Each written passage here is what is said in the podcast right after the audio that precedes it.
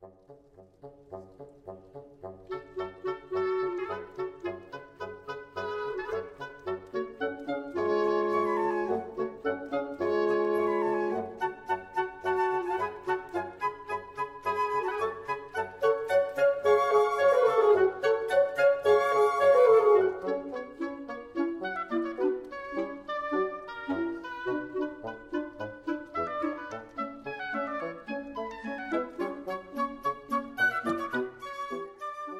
各位正在收听节目的朋友们，大家好，我是主播白檀。十八、十九世纪作曲在欧洲最为发达的国家大概是德国、意大利和法国。像前面所介绍过的俄罗斯音乐家里姆斯基科萨科夫，他的曲子就是具有西欧式的严谨和成熟的一个。但以作曲的成就来看，当时俄罗斯水平最高的应该还是柴可夫斯基。彼得·伊里奇·柴可夫斯基是第一位获得国际声望的俄国作曲家。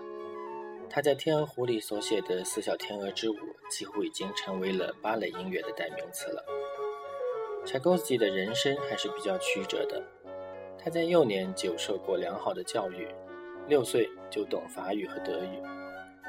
开始的时候，他是从事的是法律方面的工作，后来因为家中投资失败，再加上他热爱音乐。最后到圣彼得堡音乐学院做了一名老师。他的音乐像前面所介绍过的普罗科菲耶夫一样，带有一种童话般的气质。这一点，只要听过《天鹅湖》《睡美人》和《胡桃夹子》的人都不会有所怀疑。尤其是《天鹅湖》和《胡桃夹子》，你可以感受到美好的旋律源源不绝，有种幸福来得太突然的感觉。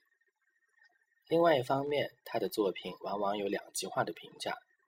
他所写的第一钢琴协奏曲开始体现给了安东·鲁宾斯坦，鲁宾斯坦非但没有接受，而且说只有一小部分勉强可以，其他都是垃圾。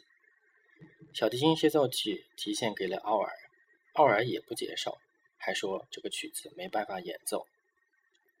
他的音乐情感丰富，很多人听了之后都很喜欢。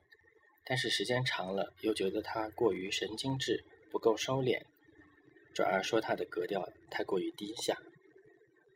所幸的是，柴可夫斯基的作品后来都得到了应有的重视。今天将要播放的就是他的 D 大调小提琴协奏曲的第二乐章。这里的音乐是用 G 小调演奏的，所以完全不同于他在芭蕾舞曲里面的甜美、欢快和喜悦。而是有一点忧伤，甚至压抑的。